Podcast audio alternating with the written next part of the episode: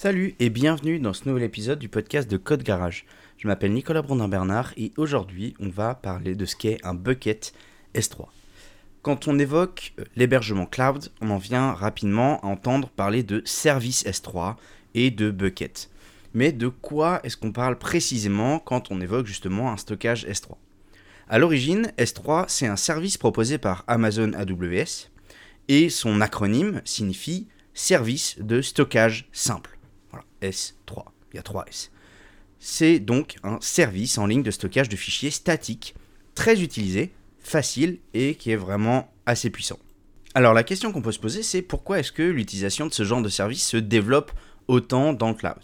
D'abord, il y a plusieurs avantages.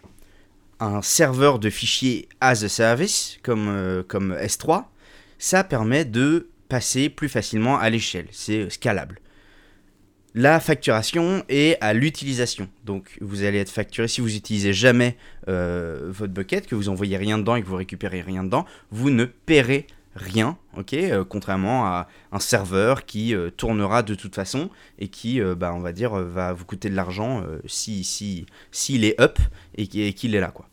Donc la facturation à l'utilisation, elle se fait selon le stockage et le transfert de fichiers.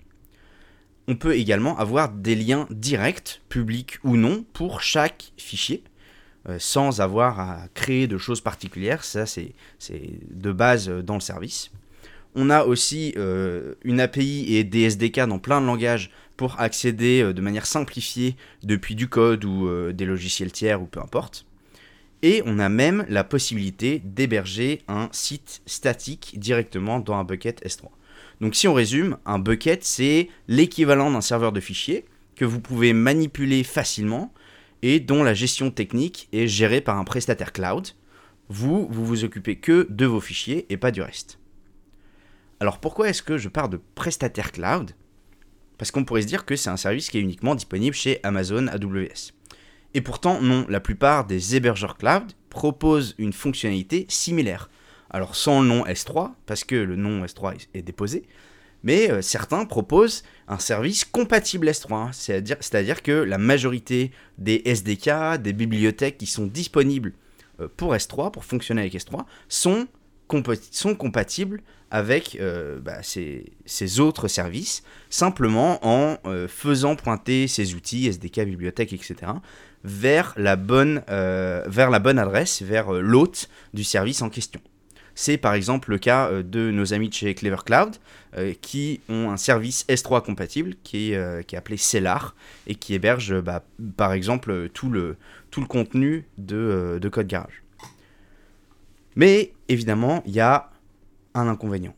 L'inconvénient, c'est que l'utilisation peut être légèrement plus complexe quand on débute, notamment pour des actions très simples. Par exemple, pour naviguer dans votre hiérarchie de fichiers, eh ben, toutes, les, solutions, tous les services n'offrent pas forcément d'interface utilisateur par défaut. Mais en réalité, euh, on peut quand même y arriver. Si vous voulez naviguer dans un bucket S3 ou compatible S3, vous pouvez utiliser des logiciels clients comme CyberDuck. C'est un petit peu comme un, gestionnaire FTP. D'ailleurs, CyberDuck peut faire du transfert FTP, euh, mais qui est compatible avec plein d'autres protocoles. Si jamais euh, ça vous intéresse de faire ça et d'aller un petit peu plus loin, j'ai euh, un article directement disponible dans les liens euh, de l'épisode. Alors, il y a quelque chose aussi que tout le monde ne connaît pas, c'est que les services S3 sont tellement génériques qu'on peut même les monter comme des systèmes de fichiers locaux sous la forme d'une partition système sous Linux, macOS, etc. C'est par exemple ce que propose le projet S3FS Fuse, vous pourrez bah, trouver euh, toutes les informations directement dans le GitHub disponible dans, la description de, l'épisode.